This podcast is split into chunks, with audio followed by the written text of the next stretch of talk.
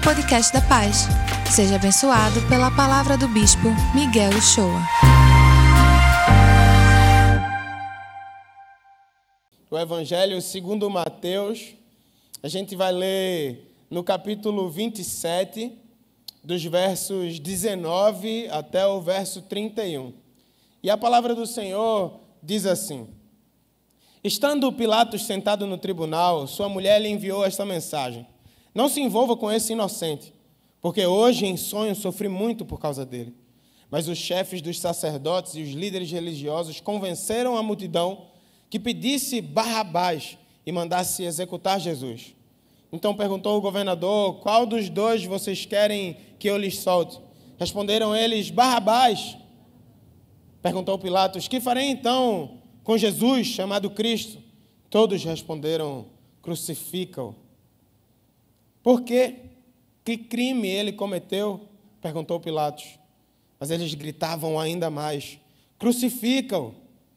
Quando Pilatos percebeu que não estava obtendo nenhum resultado, mas ao contrário, estava se iniciando um tumulto, mandou trazer água, lavou as mãos diante da multidão e disse: Estou inocente do sangue desse homem. A responsabilidade é de vocês. Todo o povo respondeu: Que o sangue dele caia sobre nós e sobre os nossos filhos. Então Pilatos soltou-lhes Barrabás, mandou açoitar Jesus e entregou para ser crucificado. Então os soldados do governador levaram Jesus ao pretório e reuniram toda a tropa ao seu redor. Tiraram-lhe as vestes e puseram nele um manto vermelho. Fizeram uma coroa de espinhos e colocaram em sua cabeça. Puseram uma vara em sua mão direita. E ajoelhando-se diante dele, zombavam: Salve, Rei dos Judeus! Cuspiram nele e, tirando-lhe a vara, batiam-lhe com ela na cabeça. Depois de terem zombado dele, tiraram-lhe o manto e vestiram-lhe suas próprias roupas. Então o levaram para crucificá-lo. Essas são as palavras do Senhor e nós damos graças a Deus. Isso. Boa noite, pessoal.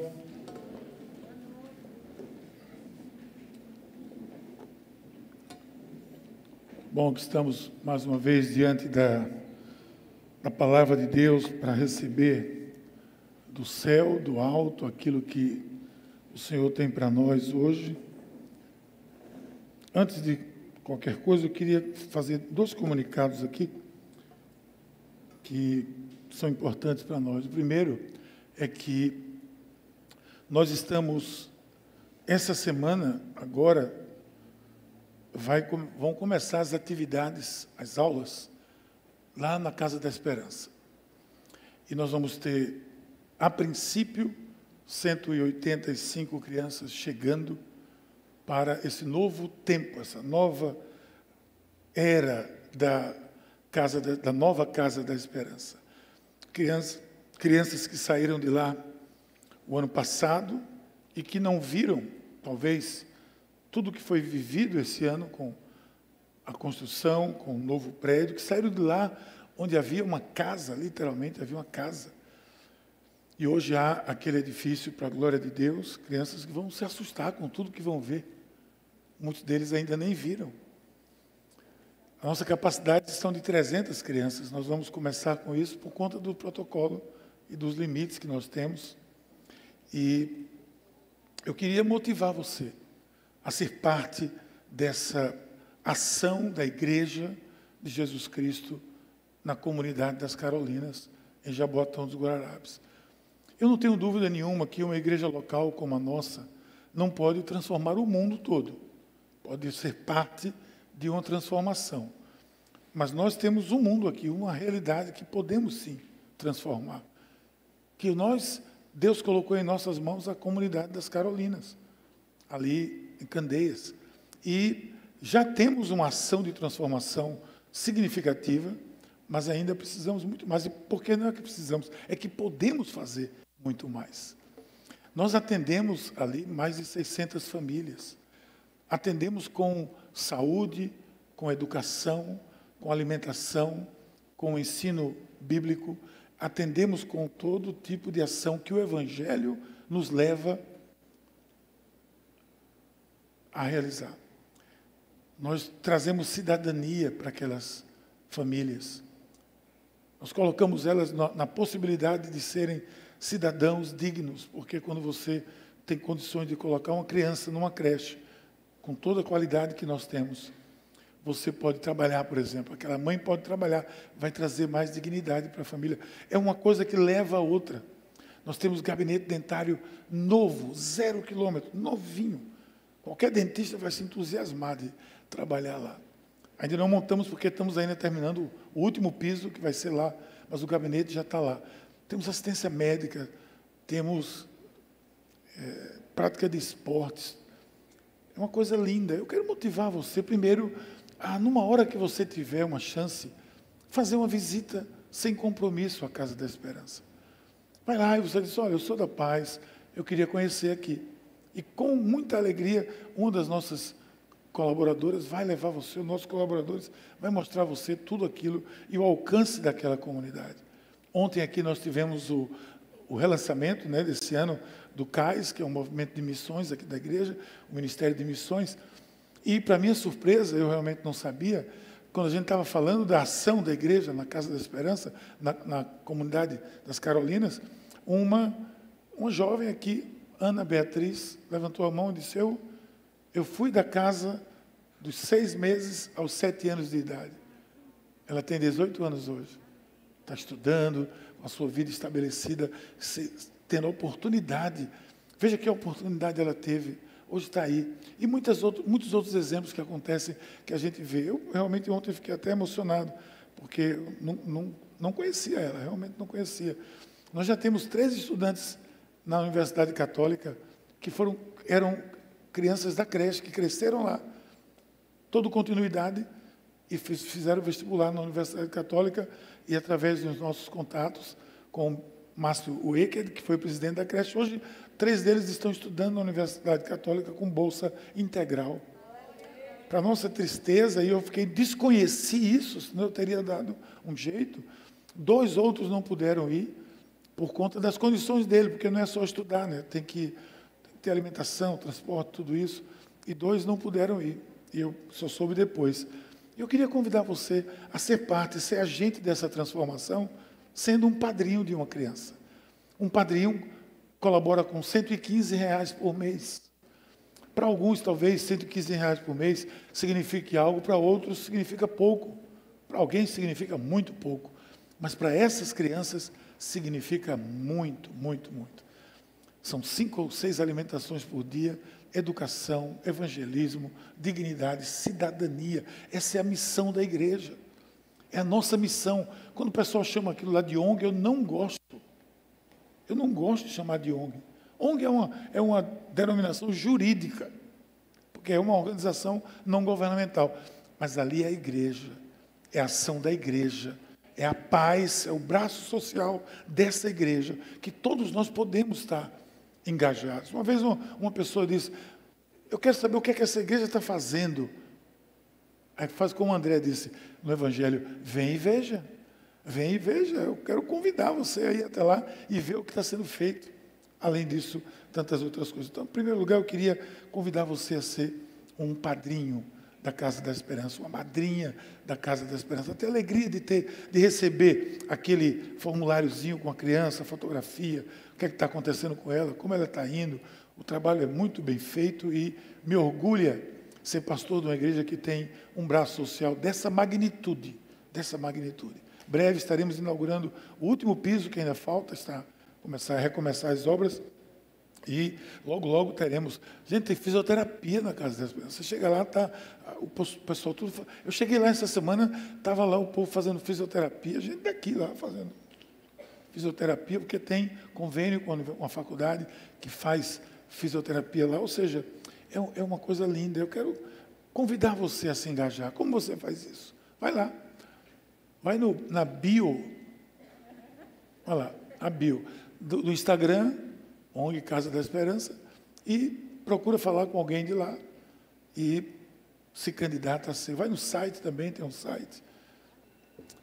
Com alegria que eu digo isso, porque eu realmente me empolga muito essa ação da igreja.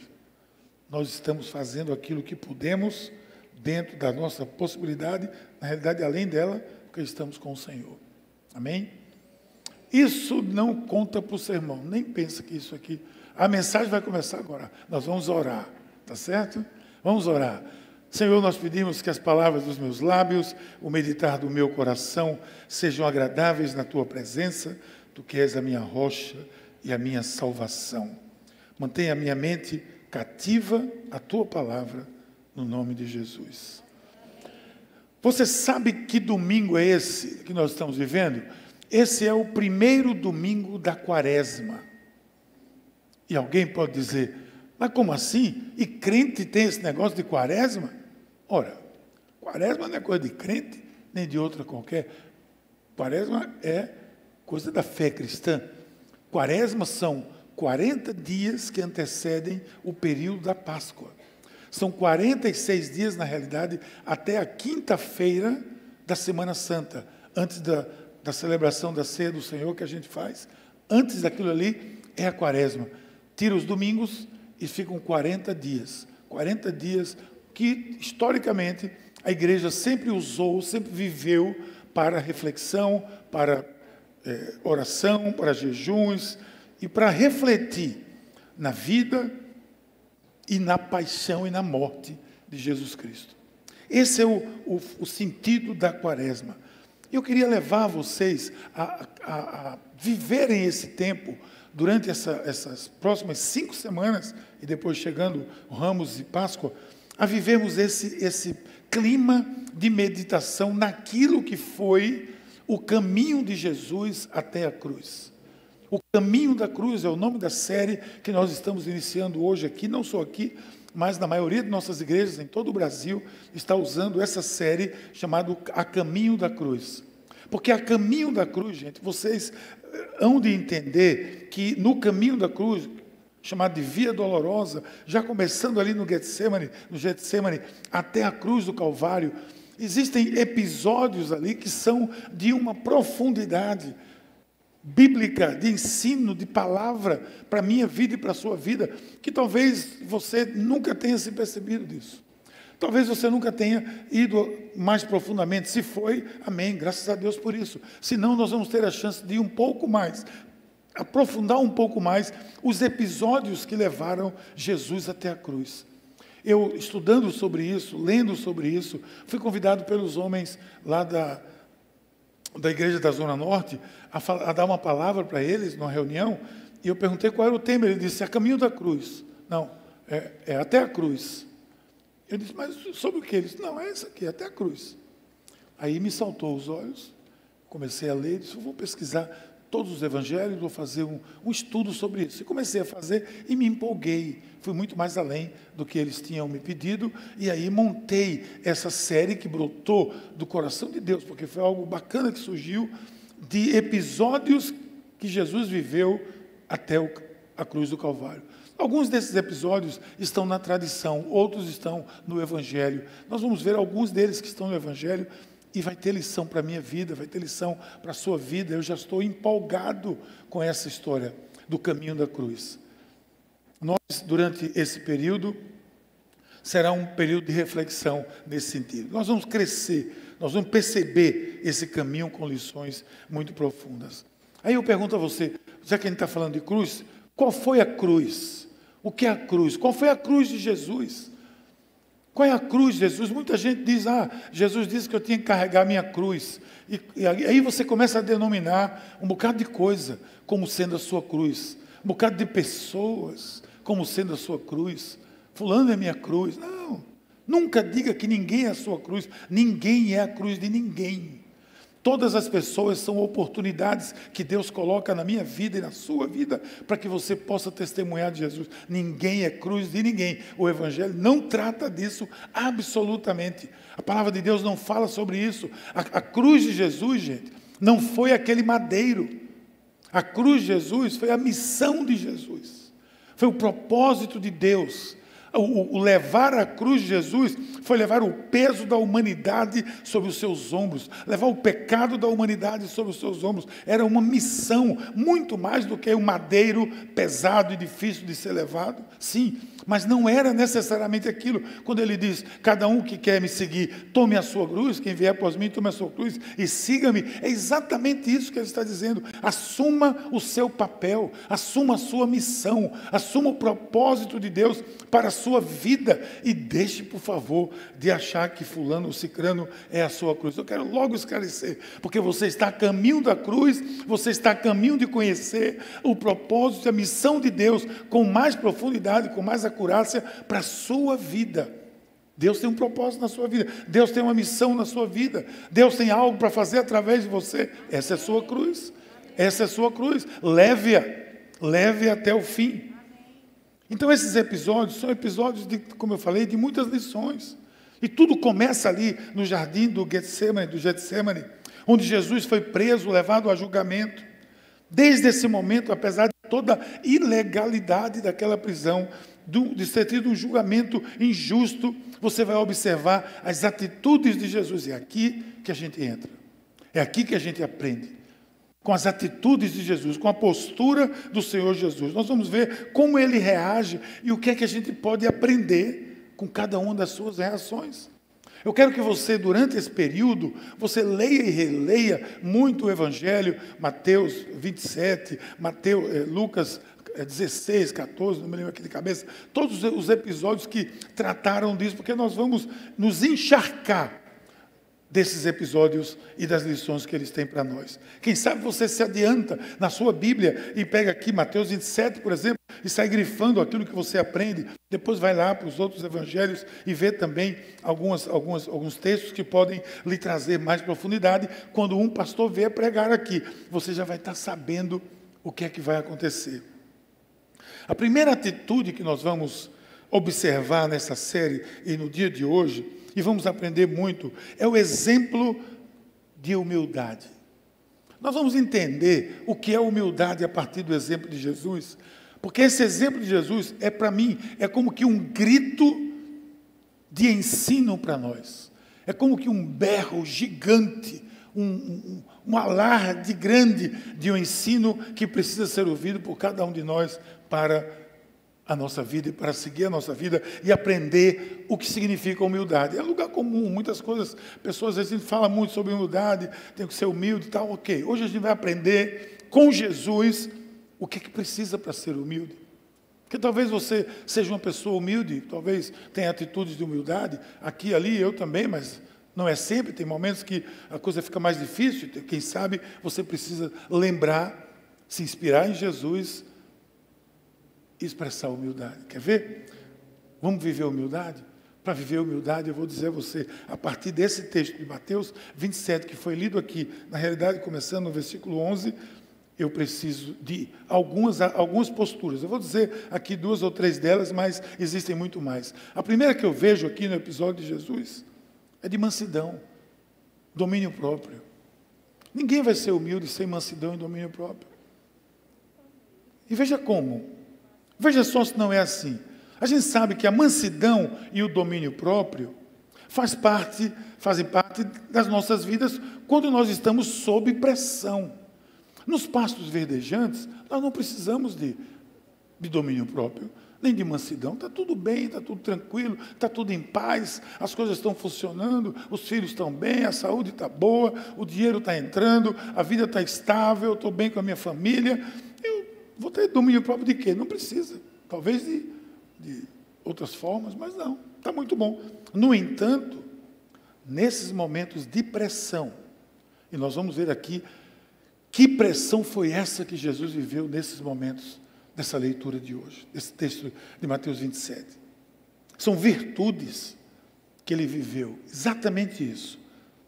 Já lá no Getsemane, essa situação é muito tensa. Porque, entenda, nós estamos vivendo, eu quero que você entre conosco aqui, entre nessa história. Você está com Jesus, você é um daqueles onze apóstolos, discípulos de Jesus. Na realidade, você é um dos três, Pedro, João e Tiago, que Jesus pede para acompanhá-los. Você vai ver um Jesus humano aqui, você precisa perceber o Jesus humano aqui. Você precisa perceber Jesus dizendo: Pedro, Tiago, João, fiquem comigo, estejam comigo.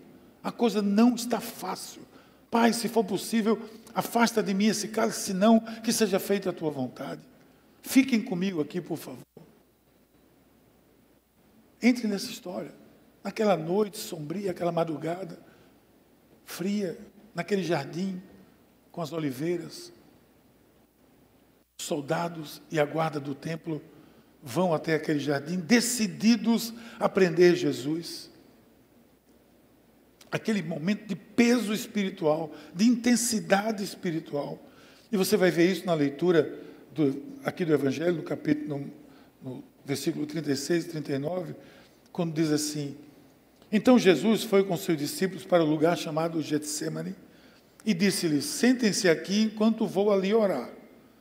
Levando consigo Pedro e os dois filhos de Zebedeu, Tiago e João, começou a entristecer-se e a angustiar-se, dizendo-lhe: A minha alma está profundamente triste, numa tristeza mortal. Gente, para um pouco agora. Não é você, não é o apóstolo Paulo, não é Pedro, não é Barnabé, não somos nós. É o Senhor da glória. É o Senhor dos senhores. É o Rei dos reis. É o Messias que está dizendo: a minha alma está profundamente triste, numa tristeza mortal. Olha o que ele diz em seguida. Veja aí: fiquem aqui e vigiem comigo. É como Jesus está dizendo para os seus mais próximos: não me deixem, não me deixem. Indo um pouco mais adiante, prostrou-se com o rosto em terra, e aí ele orou: Pai, se possível, afasta de mim esse cálice, contudo, não seja como eu quero, mas como tu queres, seja feita a tua vontade. Essa narrativa mostra o peso desse momento. Eu quero trazer vocês para dentro dessa história primeiro. É um peso muito grande. Porque em seguida daí, gente, segue em seguida daí acontece, acontece uma, uma sequência de humilhações, uma sequência de acusações, uma sequência que humanamente parece impossível de ser suportada.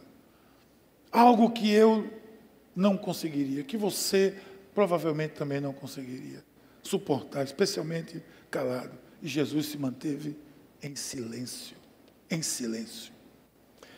Olha o texto aqui, 11, 14. E foi Jesus apresentado ao presidente. E o presidente daquela assembleia interrogou, dizendo: És tu o rei dos judeus? E disse-lhe: Tu dizes. E sendo acusado pelos príncipes dos sacerdotes e pelos anciãos, nada respondeu. Disse-lhe então Pilatos: Não ouves quanto testificam contra ti, e nenhuma palavra você responde? Olha o que o texto diz. De sorte que o presidente, quem estava dirigindo a Assembleia, estava muito maravilhado. A pessoa que estava dirigindo aquela Assembleia ficou impressionada. Como é que ele não vai reagir? Como é que ele vai se manter calado? Então, o comportamento de Jesus deixa esse inquisitor dele maravilhado. E aí vem a sequência de humilhações. Fique atento aqui, porque vem uma sequência. Então Herodes e os seus soldados ridicularizaram, zombaram dele, vestindo com um manto esplêndido, mandaram de volta para Pilatos, ficaram jogando para lá e para cá. O próprio rei, presta atenção, o rei, Herodes era um déspota, mas era o rei dos judeus ali naquele momento, era uma autoridade. Ele se junta com os soldados, ele desce ao nível dos soldados para fazer zombaria com Jesus, para escarnecer de Jesus.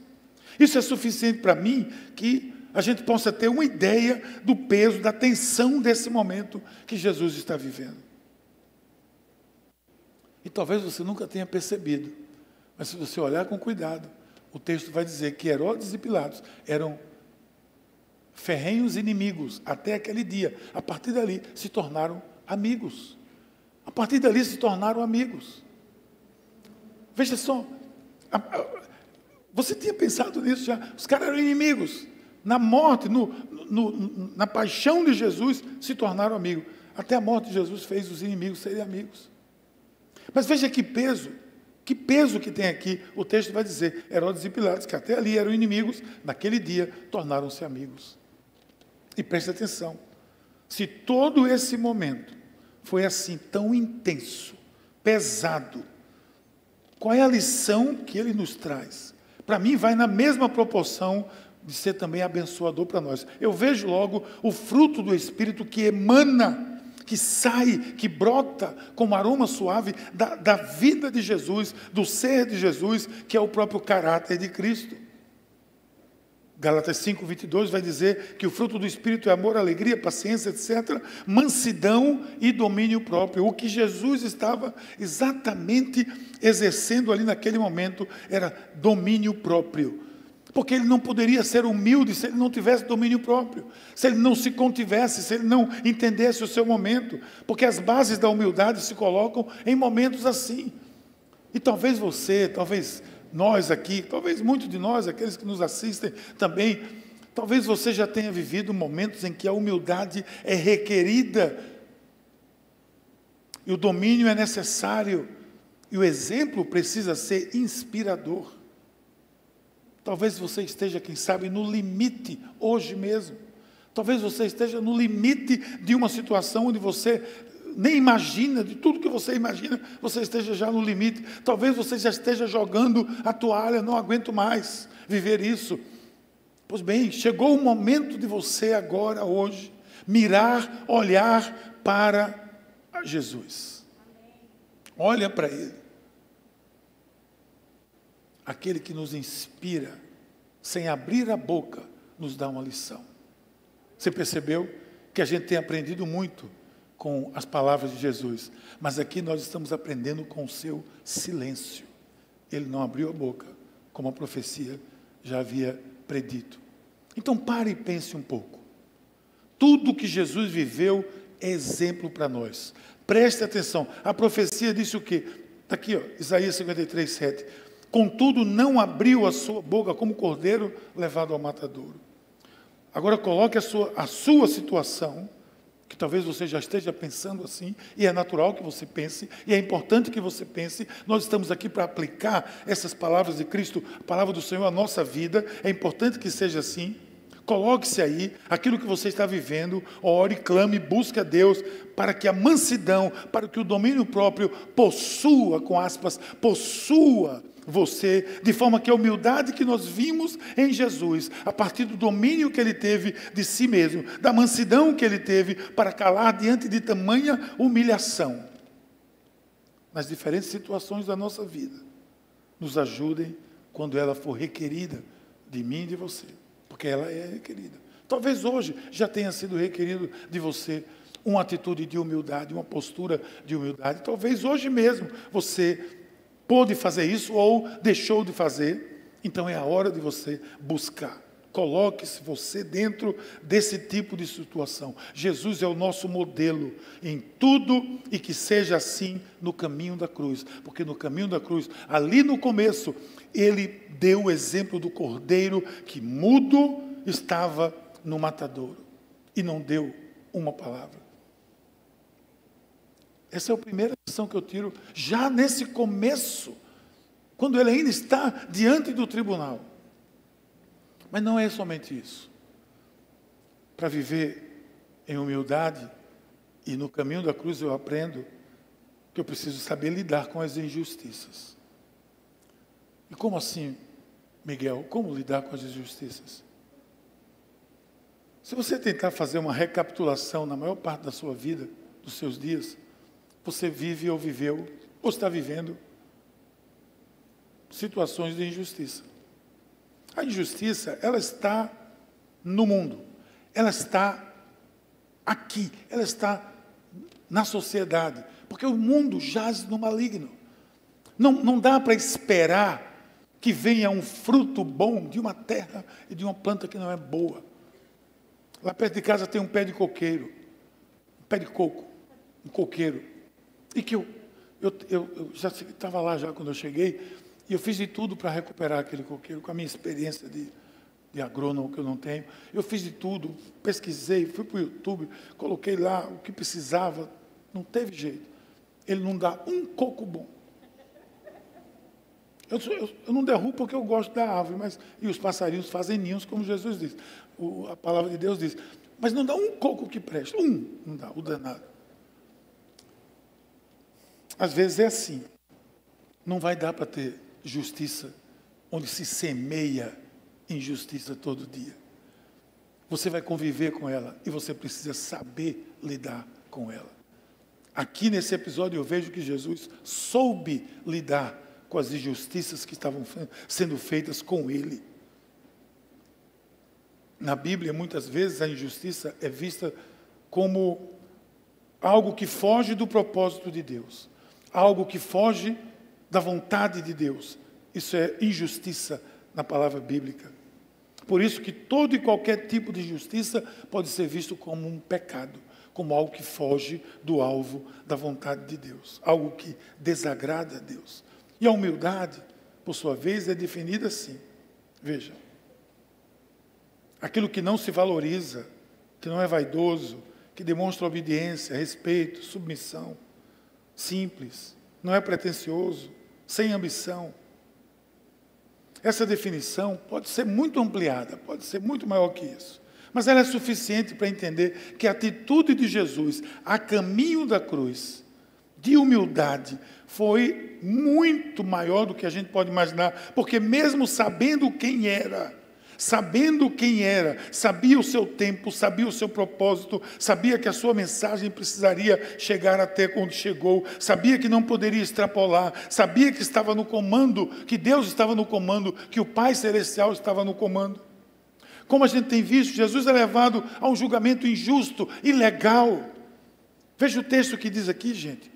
O chefe dos sacerdotes, os líderes religiosos, convenceram a multidão de que pedisse Barrabás e mandasse executar Jesus. Então perguntou o governador: Qual dos dois vocês querem? Responderam eles: Barrabás.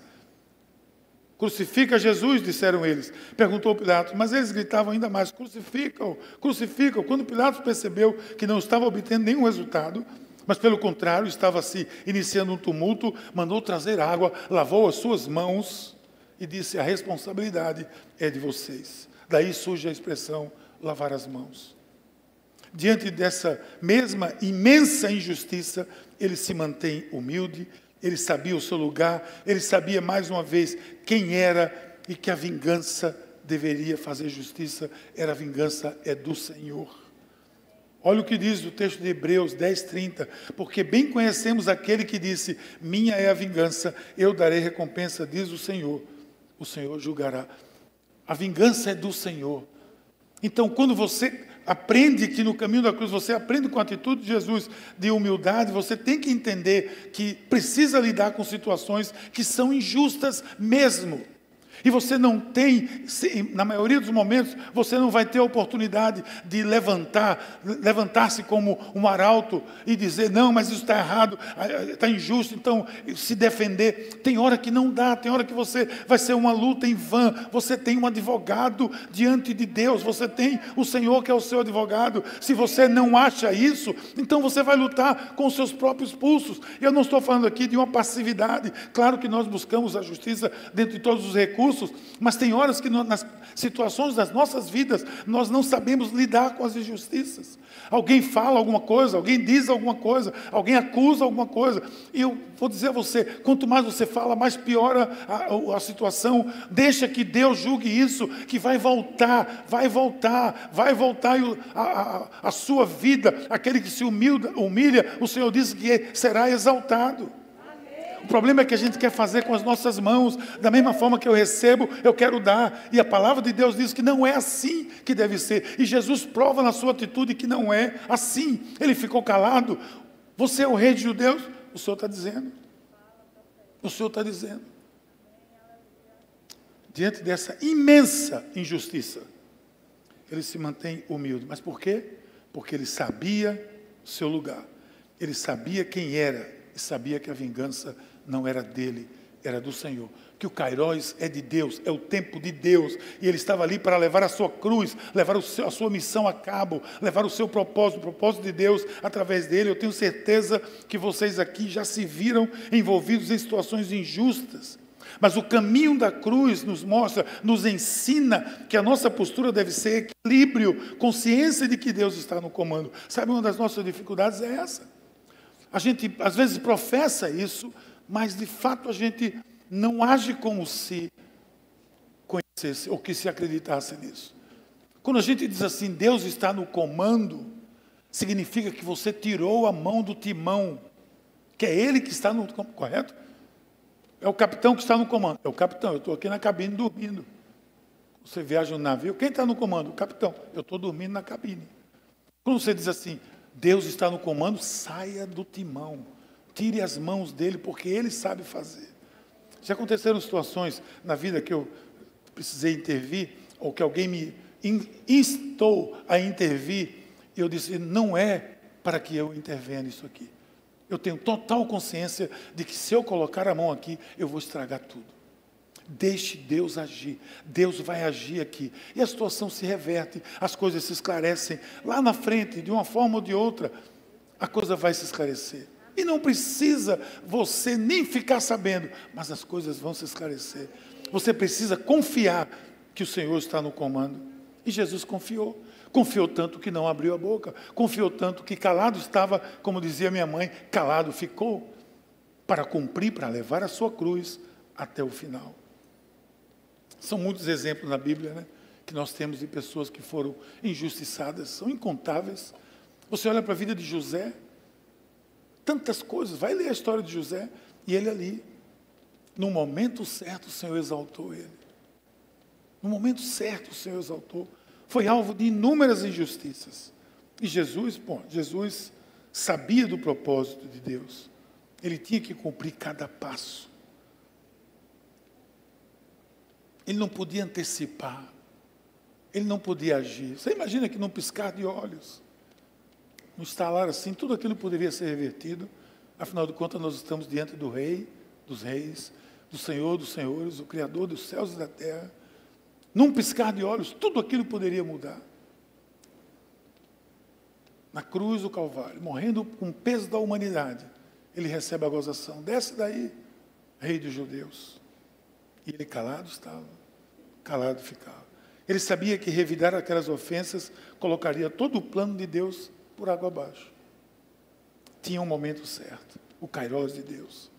E assim ele dá o exemplo de humildade entendendo que precisa saber lidar com as injustiças. Não é você que vai fazer justiça. Nas nossas vidas não vai ser diferente. Eu vou falar aqui de uma passividade estratégica, de uma passividade estratégica. É ter a consciência de que Deus está no comando, saber o que fazer e quando fazer. Veja se não é assim. Olha o texto de 1 Pedro.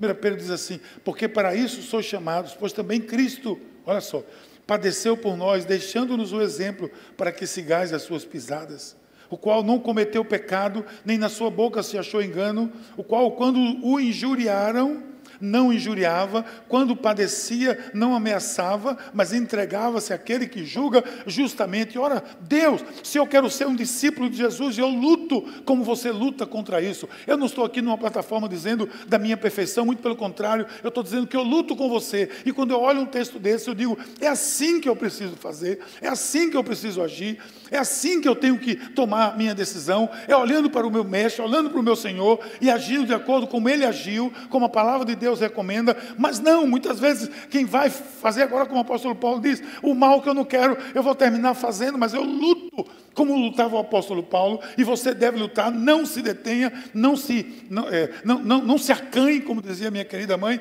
de fazer o que é certo, o que é correto, ainda que as pessoas lhe taxem disso ou daquilo, de bobo ou, ou, até de idiota, mas você está seguindo o seu Senhor, e lá na frente as coisas vão ficar esclarecidas, mas na frente, ou eu creio nisso, ou eu vou levar a vida por mim mesmo. Ou eu creio nisso, ou eu vou levar a vida pelos meus próprios impulsos. Eu, eu creio nisso, ou eu vou tomar conta dos meus passos e dizer, Senhor, deixe que eu faço. Mas eu vejo aqui que não é assim. Eu vejo que eu preciso. Então procure entender que a humildade demonstra respeito. Jesus não respeitou a autoridade, entenda isso. Ele estava muito além da autoridade, ele estava muito acima da autoridade. Ele não respeitou Pilatos, ele não respeitou o sumo sacerdote, ele respeitou o propósito de Deus.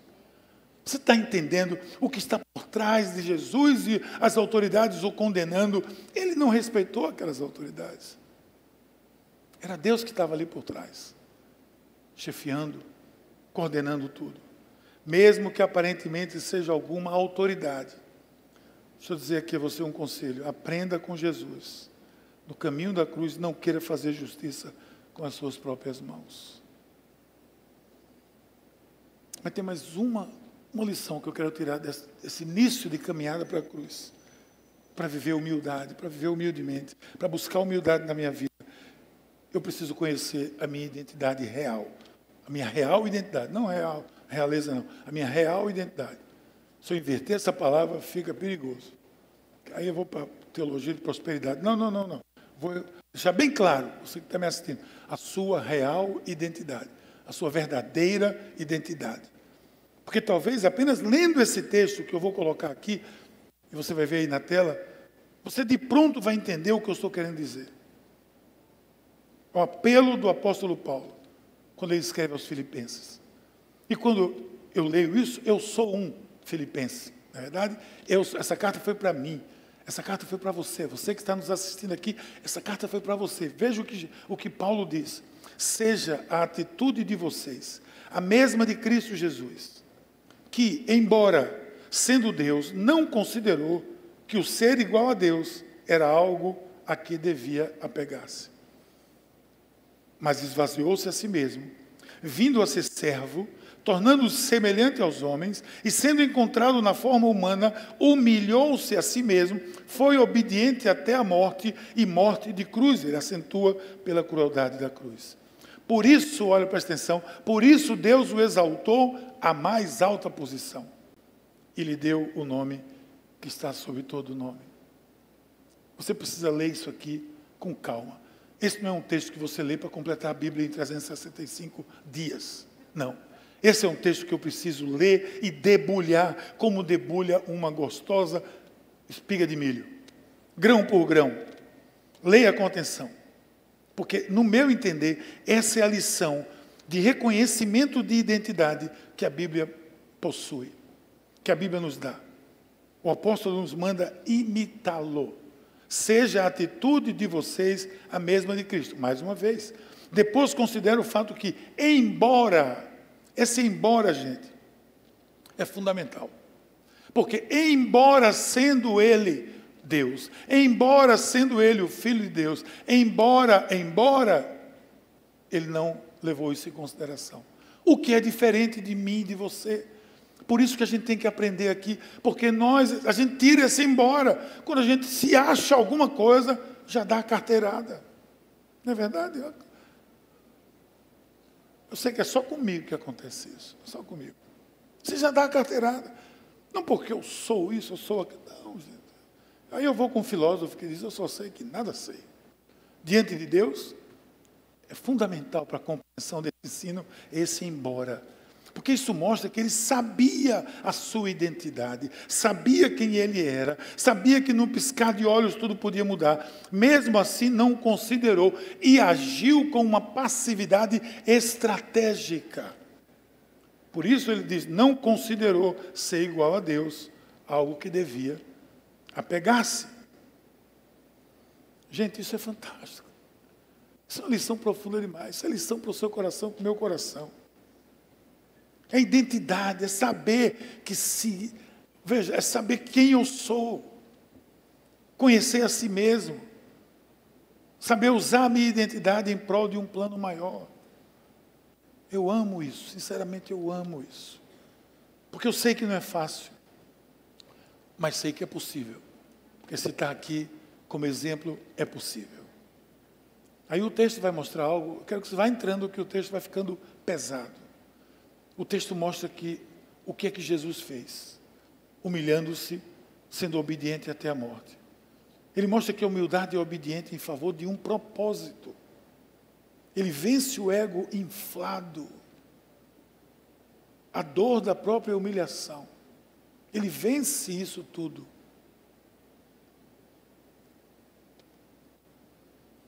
Leia comigo, acompanhe aí na tela esse texto com muita calma.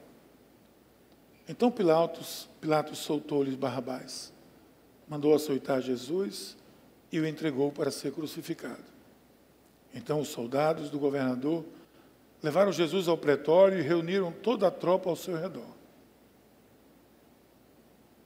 pretório é aquele lugar redondo, toda a tropa ali, tiraram-lhe as vestes, puseram nele um manto vermelho, fizeram uma coroa de espinhos e a colocaram na sua cabeça.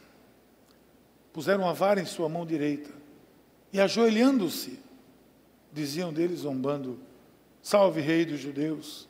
Cuspiram nele. Tirando-lhe a vara, batiam-lhe com ela na cabeça. Depois de terem zombado dele, tiraram-lhe o manto, vestiram suas roupas e o levaram para crucificar. Deixa, essa, deixa esse texto na tela, por favor. Foi isso que fizeram com o seu Senhor. Foi isso que fizeram com o meu Senhor. Foi essa humilhação, esse escárnio. Pegaram uma vara e bateram na cabeça. Você, você se lembrava disso? Bateram-lhe na cabeça, na cabeça de Jesus.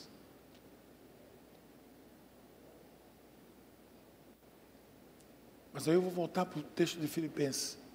Quando ele manteve a sua postura, o texto diz que por isso Deus o exaltou à mais alta posição, sentado à destra do Deus Pai Todo-Poderoso. O resultado foi o propósito de Deus realizado, a sua obra concluída pela obediência humilde ou até humilhante de Jesus. Então, olha a narrativa. Procure entrar nessa cena e pensa em cada um desses detalhes humilhantes. Você compreenderá muito melhor, você vai compreender muito melhor o versículo que a gente está estudando, especialmente aquele de Filipenses.